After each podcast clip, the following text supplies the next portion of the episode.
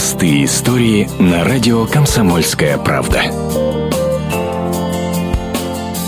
Персидский кот по кличке Персей прожил в семье учительницы из Красноярского края Маргариты Мацневой без малого 11 лет. Он был общим любимцем, полноценным членом семьи. Но однажды Персей заболел и перестал есть. Его привезли в местную ветеринарную клинику, но что с котом выяснить не удалось. Не было необходимого для обследования аппарата УЗИ. Персей, к сожалению, умер. Он был очень серьезный кот, серьезный такой. Он принимал только своих, чужих он боялся всех и шипел на них. Здоровый кот. И поэтому, когда вот он умер, не дожив месяца до 11 лет, для нас был шок. Два месяца мы за него боролись. Это были очень тяжелое время, я вообще ходила вся зареванная, потому что, ну, очень дорог он нам был. Маргарита Николаевна, погоревав, решила, надо помочь другим животным, чтобы хозяева, в случае с чего, могли получить в ветклинике всю необходимую помощь. И решила организовать сбор денег на аппарат УЗИ. Откликнулись все, и школа, в которой работает Маргарита Николаевна, и просто неравнодушные люди. Скинулись кто по 50 рублей, а кто по 7 тысяч. Деньги нужны нужны были немалые – 100 тысяч рублей. И вот так за полтора года собрали всем миром нужную сумму. Аппарат УЗИ для брюшной полости. Это именно специализирован именно для животных, только для животных. Мы заказали его в Москву, и вот он нам пришел. Навехонький аппарат УЗИ недавно привезли в ветеринарную клинику. Сколько жизней маленьких питомцев он сохранит на радость хозяевам, не сосчитать.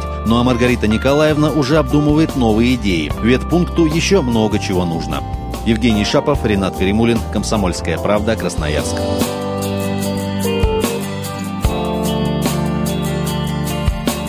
Простые истории на радио «Комсомольская правда».